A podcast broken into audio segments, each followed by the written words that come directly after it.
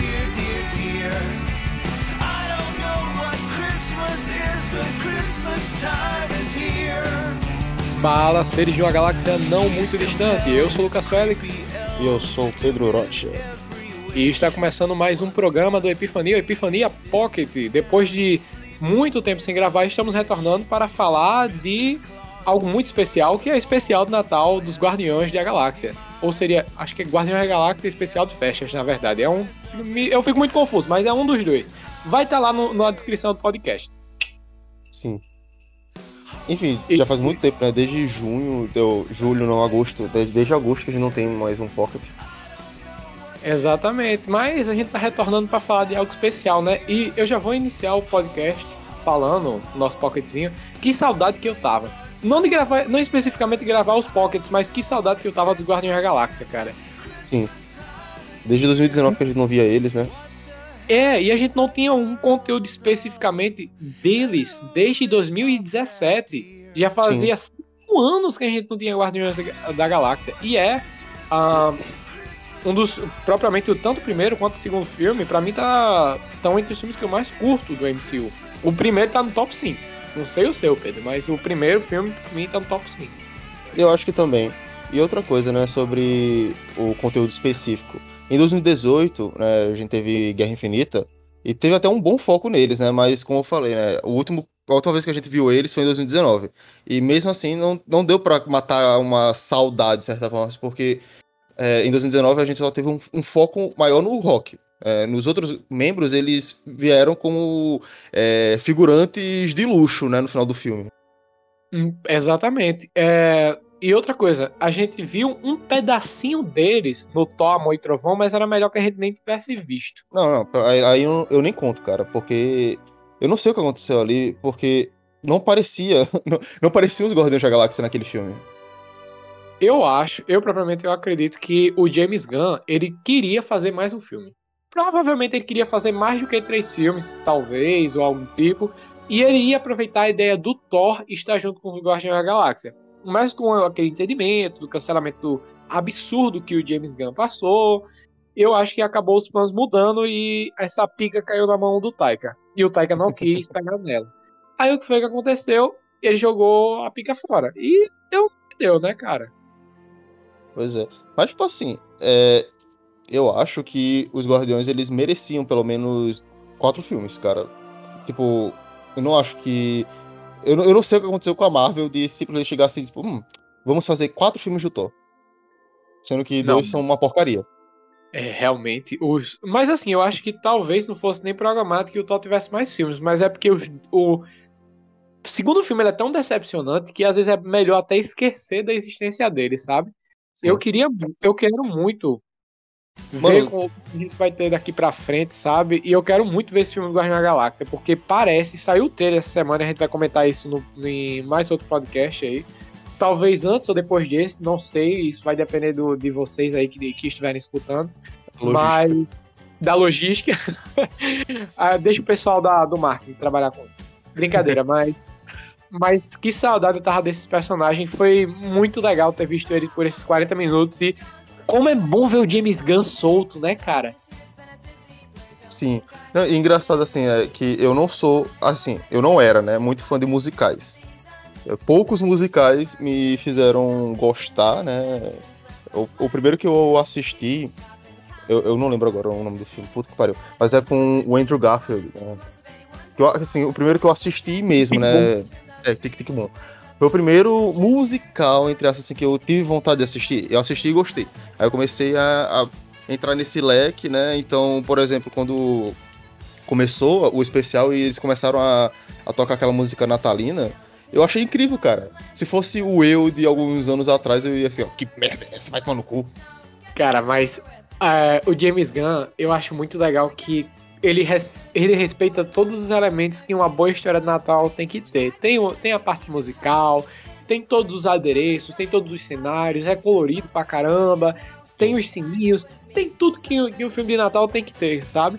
É, e tem a, a- a- até a partezinha da, do, do clichê da pessoa que odeia o Natal, né? Que ele faz com o Yondo. E mostrando que aquela pessoa em algum momento vai ter uma reviravolta, ela vai amar o Natal novamente. Eu achei muito legal. É, Cara, Como que ele conseguiu fazer isso em 40 minutos, velho? Vai tomar no cu. é porque o James Gunn é foda, né, cara? Eu vi isso, sabe uma coisa que me veio à cabeça, não sei se você sentiu também. Que eu acho que os Guardiões da Galáxia se beneficiariam pra caramba de uma série, sabe? Queria muito ver, ver os Guardiões em uma série, assim, episódica. Cada episódio, eles numa quest diferente e tal. Eu acho que seria é bem legal. Pior que eu concordo, cara. Esse especial, ele foi literalmente um episódio de série, né? Então, eu, eu achei muito interessante o ritmo que ele teve. É, parece até aquelas séries, é, assim, né? Óbvio que é só um, mas, tipo, se tivesse outros, né?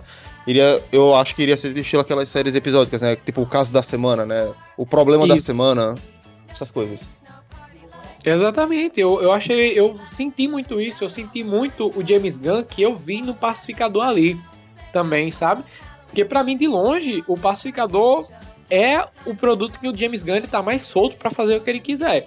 E eu acho que a Marvel, depois da merda que fez, permitiu que ele tivesse um pouco mais de liberdade, sabe? Eu vi essa liberdade aqui na, nesse especial do Natal. É, e tá lá aquele humor bobão do James Gunn. Tá aquela, musi aquela musiquinha do começo dos caras falando do Papai Noel, invadindo a casa das pessoas e tal. É um negócio tão idiota, num, num ponto tão absurdo, que chega a ser engraçado.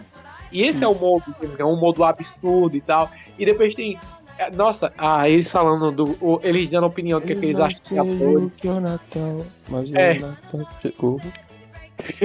É muito bom, pô, tá vendo? aí a música é chiclete pra caralho também. E. E outra coisa que é muito bom é que eu, eu me surpreendi com o fato de que a Mantis e o Drax eles conseguiram segurar muito bem o episódio, sabe? É, e, não, e eles são personagens coadjuvantes, os coadju- coadjuvantes muito bons, mas você não espera que eles vão conseguir ter uma interação boa o suficiente para um, um episódio inteiro, para 40 minutos quase que sozinhos, né? É, é bom, cara. É muito bom como. Eu me surpreendo com o quanto que o, o James Gunn consegue pegar umas coisas tão bobinhas e ao mesmo tempo ele fazer a gente se importar com aquilo, né? Cara, e eu gostei também da trama da Mantis ser a irmã do Quill.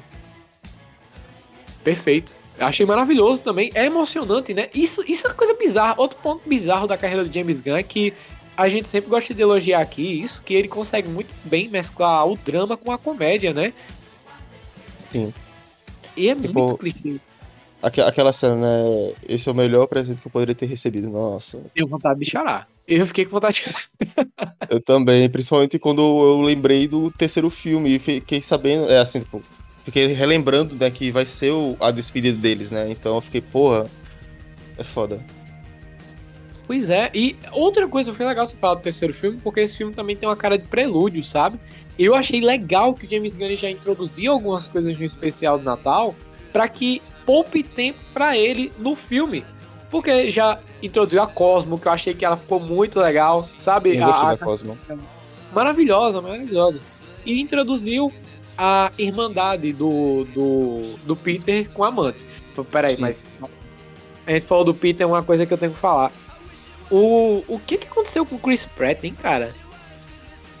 Como ele, assim? tá, ele tá muito ruim, Pedro. Ele, ele tudo, todas as produções que o cara tem feito, depois, sei lá, do último Guardiões, até do Vingadores, ele parece que tá fazendo tudo muito forçado, sabe? Eu não tenho gostado mais tanto da atuação dele, não, cara. Não sei você.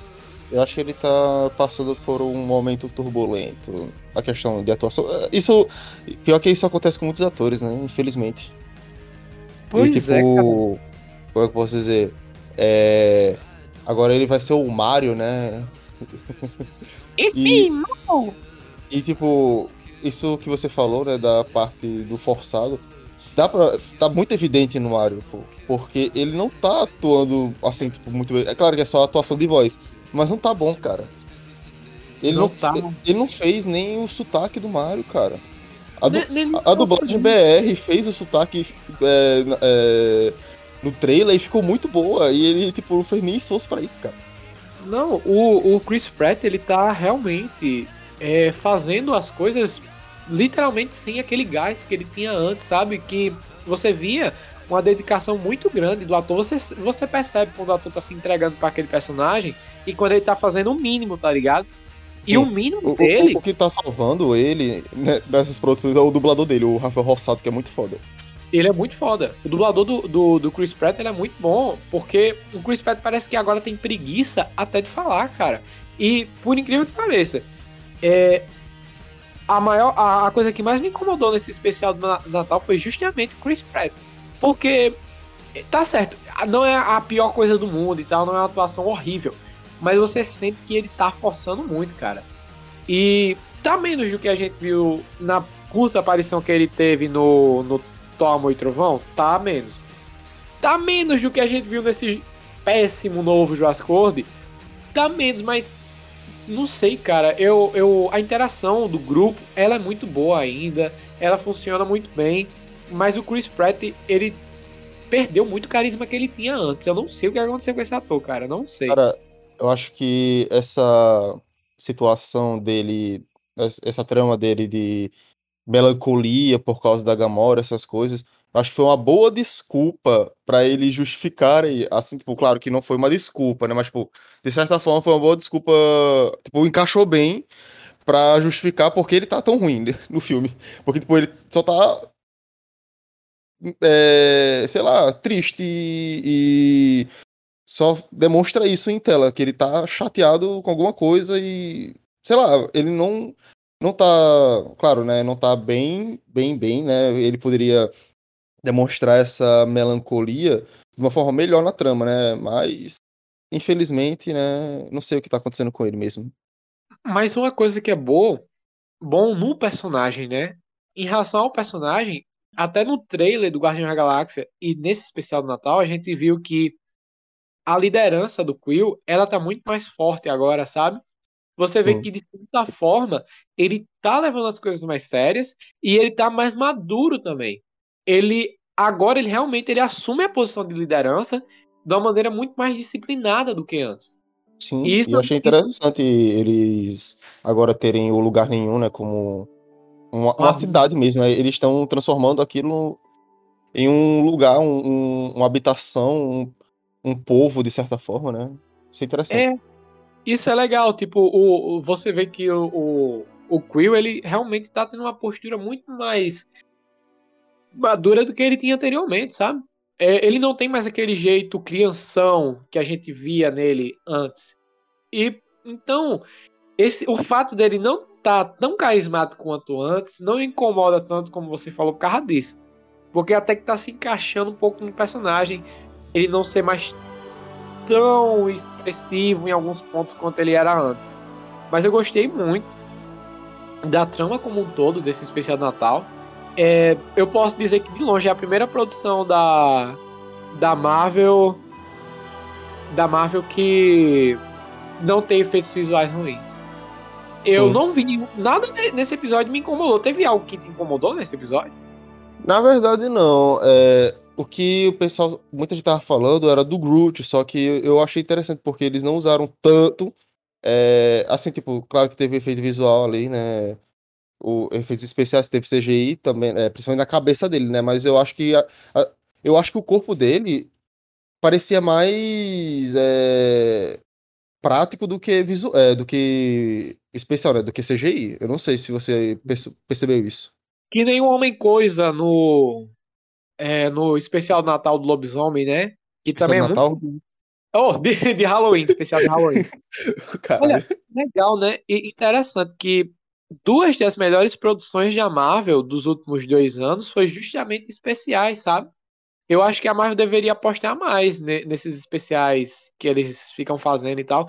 Não necessariamente precisa ser de Halloween ou precisa ser de Natal, mas apostar em, em produções de média me- metragem para testar o público. Isso é uma coisa que eu gostei. Ou para fazer o que o James Gunn fez, que ele resolve muita coisa naquele especial para quando chegar no filme em si, ele já não precisar é, investir tanto tempo em algumas tramas que ele já poderia ter resolvido. Isso foi uma coisa Sim. que eu gostei. Eu É, porque, bastante.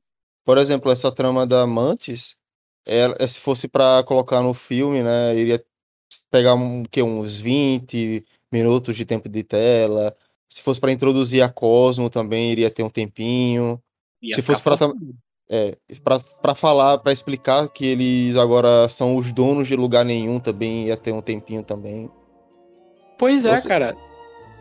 Pois é, então eu acho interessante, né, que eles pegaram todas essas informações, jogaram assim na tela de uma forma que ficou, de uma forma que ficou interessante e também é, tiveram esse tempo para desenvolver é, e para criar, né, essa relação de irmãos entre Amantes e o Cuyo, porque tipo assim, quem não viu o especial quando for assistir o filme vai ficar até confuso, eu acho, né, porque eles vão se tratar como irmãos. Aí o pessoal Acho- fica, quê? Acho que, o- que a galera vai ficar confusa mesmo. É essencial que assista esse especial de Natal. Ele não Sim. é só mais uma, uma historinha que não vai servir pra nada pro pra o canon da- daqueles personagens. Muito pelo contrário. Ela tem um impacto muito profundo na vida daqueles personagens. E provavelmente vai reverberar sim no próximo filme. Sim. E agora uma coisa que eu tenho que te perguntar. O que é que tu achou do Kevin Bacon, boy? Eu achei muito bom. Eu acho que foi a melhor Velho. coisa desse episódio. Mano, a perseguição dele é muito foda. É muito engraçado. É muito engraçado o Kevin Bacon, tipo, a cena que a. Porque assim, quando eles descobrem que ele não é um herói de verdade, que ele é só um ator, e eles ficam muito putos com isso, é muito engraçado o diálogo que vai gerando, tipo, ai, é que esses atores são os seres mais vis do universo, eles fingem ser outras pessoas. Ah, Nossa, e, e a referência do Batman que eles fizeram, que fala, seja um herói, finge que você é um herói de verdade. Tá bom, então eu sou o Batman. Aí ele, ah não, na verdade, eu sou Bruce Wayne e o Drax. Quem é Bruce Wayne? Muito foda, né? É muito idiota. É, é, é como eu tô falando, é esse humor idiota pra caramba que o James Gunn tem, bobão pra porra. Tipo a cena do Drax jogando a bola na cabeça da menininha no, no trailer, trailer. do. É. Nossa, velho, eu, eu, eu morri dessa. Eu ri muito dessa porra. É esse humor idiota que o James Gunn tem que pra mim funciona demais. Porque e ele sabe. E você viu a, a referência àquele joguinho que tem agora, né? Among Us, no, no trailer? Eu achei que tinha sido aos Power Rangers a referência. Pô, eu acho que foi Among Us porque no jogo são, é, tipo, astronautas, né? E cada um tem uma cor diferente né, no seu uniforme. Aí eu achei que foi mais Among Us, porque eles estão com roupa espacial. Não sei. Pode ser. Pode ser, não sei, que- quem sabe, né? É porque assim, eu não consigo imaginar o James Gunn fazendo referência exatamente a isso. Porque o James Gunn, ele tem um apego muito grande ao passado, sabe? É, Uhum. Pra fazer referência às coisas. Pronto, a nave espacial que se chama Bowie agora. Pô, Sim. gostei. Legal. Assim, são pequenas referências também. O James Gunn, às vezes ele escracha a referência, às vezes não. E nesse caso ele não escrachou tanto, claro, que é óbvio que ele tá fazendo referência ao David Bowie, mas também ele não fica martelando naquilo. Ele não é aquela referência boba que a gente às vezes vê no filme, que o cara faz uma referência a algo que ele gosta e ele tem que ficar explicando. Por exemplo, se fosse um diretor ruim, ele. Ah, um diretor ruim não, mas se fosse querer dar uma de Amor e Trovão, ia fazer que nem a cena lá de Ah, meu nome agora é Axel, porque é o nome do melhor, do melhor cantor, da melhor banda, não sei o quê. Só chamou a porra da nave de Bowie. E pronto, a gente já entendeu o que, é que ele tá referenciando. A gente sabe que o Quill gosta do David Bowie, porque no primeiro filme ele tá ouvindo uma música do Bowie, que inclusive é uma das melhores músicas dele, que é o Mooned Daydream. Acho que é assim o nome da, da música, não sei. Perdão pela pro, se eu não pronunciei tão bem. Mas a outra, a outra, a minha cena favorita do episódio, depois da, da cena que o, o Quill conversa com a Mantis e ela, e ela revela pra ele que é irmão. Nossa, que, que cena maravilhosa também, né? Eu achei muito, muito emocionante a cena, porque a atriz era muito boa também. Eles entraram muito na atuação naquele momento. E a outra cena que eu mais gosto é justamente quando eles revelam o Kevin Bacon. Ele fala, isso é tráfico de pessoas, porra! Aí os caras, sim, Sim, ok, beleza? tudo bem. E eu achei legal eles fazerem isso, porque, assim, tá certo que já é uma piada recorrente do James Gunn, mas tem que mostrar que pra eles, que são seres alienígenas, eles não têm a mesma compreensão que o Quill tem de certas coisas, sabe? Às vezes eles não, eles não veem aquilo como uma coisa ruim. Pra eles, os fins já realmente justificam os meios. É, para alguns deles, no caso, ainda mais o, o, o Drax, que é bru- bruto pra caralho, e a Mantis, que é muito ingênua. Eu, nossa, eu achei muito bom. Eu, eu achei, assim, perfeito esse especial do Natal. É, não teve nada assim que realmente me incomodou. Perfeito assim, tipo, dentro do, do que ele queria dar. E eu acho que você poderia dizer qual é o- a sua cena favorita, assim, o que, é que você achou mais interessante nesse episódio. E a gente já poderia fechar dando as notas. Então, mano, é, eu acho que a minha cena favorita foi logo no início mesmo, porque o filme. O filme não, né? Eu já ia falar um filme. Mas tecnicamente é um filme, né? Média-metragem é considerado filme. É, um média-metragem. Mas enfim, é, o especial me conquistou logo no início com aquela cena lá do musical, que. Engraçado né, que eu não sou tão fã, não era tão fã no caso. Mas eu acho que minha cena favorita foi aquilo. Aquela música é muito boa, muito chiclete, velho. Eles têm muito. É, é, o especial do Natal ele tem muito clima natalino pra caramba, sabe? Ele realmente ele ele faz o que um bom especial de Natal faz, né? Ou o que a maioria deles fazem, que é colocar você no clima do Natal, no clima de festa de fim de ano. Sim. E eu já posso fechar esse é, o especial de Natal do Guardiões da Galáxia com. Cara, é porque eu não gosto de dar 10 de 10. Mas eu vou dar, no, eu vou dar um, um 9, 9 de 10. Porque eu gostei realmente de verdade, me divertiu pra caramba. Cara, eu já sou suspeito a falar porque eu me arrisco muito com notas altas quando eu gosto muito da história, de, de, da produção no geral. Então, vai um 10 mesmo. Ui, agora então a gente fecha o quê? Num 9,5, né? Eu acho, não sei, eu não vou fazer conta. o cara querer fazer média assim de cabeça é foda. eu sou de humanas, cara, eu realmente eu faço história, não sei fazer conta. Mas é 9,5 mesmo. Mas é isso, fechamos, galera. Esse foi o Epifania Pocket sobre o especial de Natal dos Guardiões da Galáxia. E esperamos que muito em breve a gente já esteja. Não tão em breve, né? Daqui a uns cinco meses esperam, esperamos que estejamos aqui de volta para compartilhar com vocês a nossa opinião sobre o filme, especificamente do Guardião da Galáxia. Então é isso e até mais. Tchau. E tchau.